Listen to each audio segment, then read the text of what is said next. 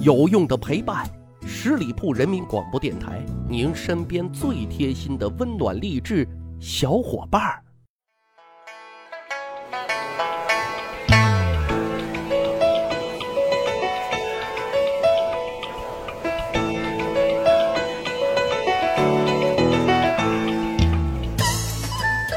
十里铺人民广播电台，趣扒历史，增长见识，密室趣谈，我是大汉。今天跟各位小伙伴们聊一聊啊，大诗人李白和他媳妇儿们的故事。啊，关于李白，我们知道他是诗仙啊，留下了很多脍炙人口的诗篇。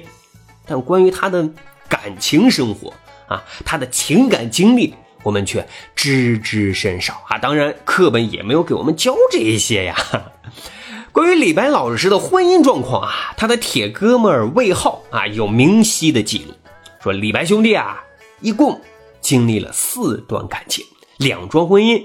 今天啊，咱就具体来聊一聊。这第一桩婚姻啊，是在湖北的安陆，娶的是大唐帝国的前任丞相徐雨师的孙女。总体上评价这一段婚姻状况，俩字：幸福啊，因为他也生有一子一女。长女呢叫平阳，次子呢叫伯禽啊。这婚姻性质啊，属于上门女婿哈。这是李白先生他自个招认的啊。因为啊，他在给安州长史裴宽的信中啊，曾经承认过，说啊，许相国家招他上门的啊。但是很不幸，大概是在李白先生四十岁的时候啊，许师奶呢因病啊，不幸离他而去了。没办法，李白老师呢就搬迁到了山东。并且呢，在这里啊，又找了一个姓刘的姑娘啊，但俩人的关系维持的应该说很辛苦啊。后来还分手了。过了这一劫之后啊，他又找了一个山东的姑娘，连姓氏其实都是弄不明白的啊。史书上只是记载说鲁地妇人，俩人的关系啊，好像还只停留在同居的这种阶段啊，还生了一个儿子，但是之后就又各过各的了。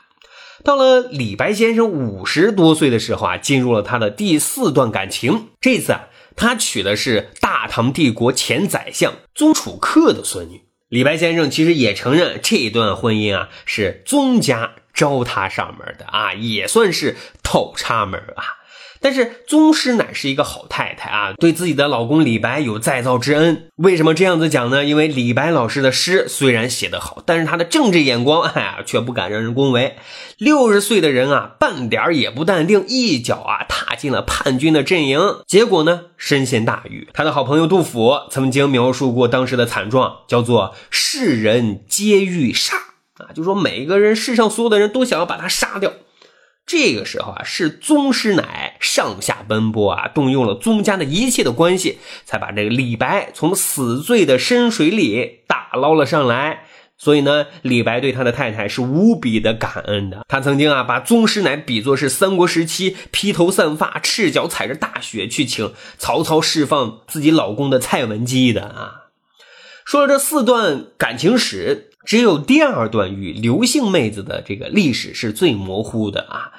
第三段虽然连人家姑娘的性命都没有留下，但至少啊留下了两人的感情结晶。而和刘氏的过程似乎什么都没有留下啊，在李白的生涯当中清淡如烟。但是果真是这个样子的吗？其实啊，真的不是这样子的啊。往事并不如烟，殊不知啊。对李白先生精神上打击最大的啊，刺激最剧烈的，就是这一段情感啊。怎么讲呢？说这个李白在第一任夫人去世以后啊，进入了人生的第一个低谷时期啊，因为自己是上门女婿啊，媳妇儿这一走，在老丈人家应该是没办法待下去了。可怜的是两个孩子，李白作为奶爸，带着他们该何去何从呢？就去山东吧。因为山东啊有位武林高手叫裴敏啊，是天下第一剑客。李白呢就想跟他学习剑法。那时候啊有一句口号叫“学剑来山东”，跟我们现在啊学挖掘机技术到山东蓝翔是一样的哈。所以呢，李白就拖儿带女来到了东鲁大地啊。随后呢，热心的山东朋友啊就替李家的公子和千金找了一个新后妈，姓刘啊，也是南陵的望族。说到了山东之后啊，李白老师除了跟裴米大师学剑啊，还照样过着这个云游生活啊，一会儿登泰山，一会儿去浙江交朋友、喝酒、搞聚会，那真叫一个洒脱。可是家里那位人家就不答应了啊，你吃香的喝辣的，对自己却漠不关心，你真把我当做老妈子保姆了呀？拜拜了，你奶老娘辞职不干了。于是毅然决然的就要跟李白分手啊，这日子没法过。李白老师，大家可以想象得到啊，就一个标准的钢铁直男啊，还大男子主义啊。当然，这些都是当时时代背景所造就的，但是他仍然是惊呆了啊！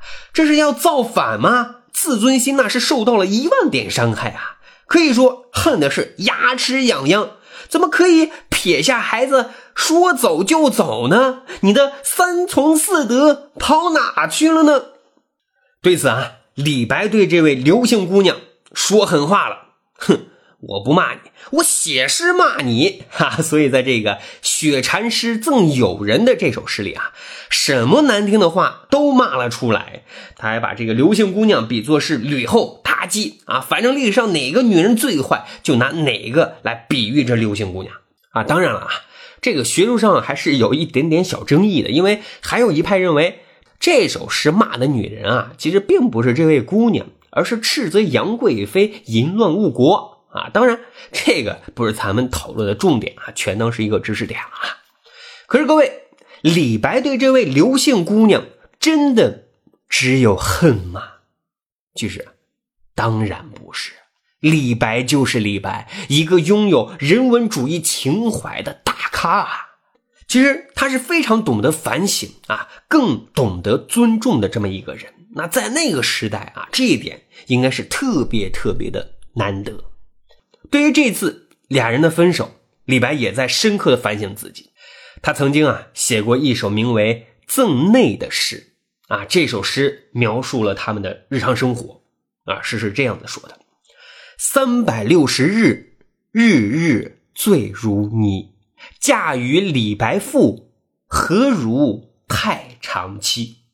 说的好听一点啊，李白是最仙；但说的难听点啊，李白那就是一个酒鬼啊！一个女人嫁给了一个爱酗酒的男人，无论怎么样，他都是不行的啊！特别解释一下“何如太长妻”这一句。这是一个典故，讲的是啊，东汉朝廷的一个官员叫周泽，是一个工作狂，根本不问家里人的死活啊。老婆可怜巴巴的来办公室找他，他勃然大怒啊，将老婆直接扭送到司法机关，说他干扰自己的工作。简直就是一朵奇葩中的奇葩呀！写完反省诗，李白老师啊，觉得这样反省还不够深刻，于是呢，以前任女朋友的口气啊，又写了一封分手信，名曰。去父词啊，你也可以理解为离婚诉状。在这首诗里啊，那些难听的谩骂都没有了啊，只有女方的哀怨、愤怒，还有无奈。比如说，女方每天晚上守着空枕，想着男方，哭的那叫枕席生流泉啊。最好的青春，最美好的容颜，男方没有去欣赏，等到男方归来，如何呢？即此见君归，君归妾已老，不在最美的时候去守候，这就是不珍惜、不尊重女方的青春和美呀。其实还有这一句：“岁华逐霜现，见妾何能久？”啊，这是什么意思呢？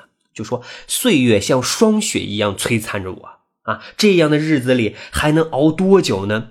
赶紧趁着自己还不是太老，再找个相爱的人去厮守吧。各位，在最开始，李白对刘姓姑娘那叫一个恨得牙齿痒痒。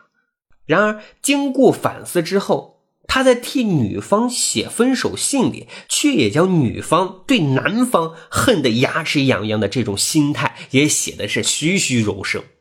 啊，李白在这里完全将自己替换成女方，每替他说一句。啊，每替他哭一声，就是鞭挞自己一次，反省自己一次，这叫什么？这叫换位思考，真的实在是太难得了。好，咱总结一番李白老师的情感世界。失恋后的李白，一面是愤怒，是责备；另外一面是反思之后，是换位思考之后对自己的自责和愧疚。可以说，前者是人性最原始的状态，而后者则是前者的转换和升华。啊，所谓好聚好散，其实只是一句体面话。我们知道，暖男李白，他更知道。好，十里铺人民广播电台密室趣谈。咱还有一个趣吧历史的小分队，如果您对历史边角料很感兴趣，欢迎大家关注十里铺人民广播电台的公众微信账号，然后回复数字一就可以添加大汉的个人微信。经过简单审核之后啊，我就会邀请大家进入这个小分队当中，咱可以聊天聊地聊历史段子。本期节目就是这样，感谢收听，下期再会。本期节目由十里铺人民广播电台制作播出。了解更多的资讯，请关注十里铺人民广播电台的公众微信和新浪、腾讯的官方微博。感谢收听，我们明天再见。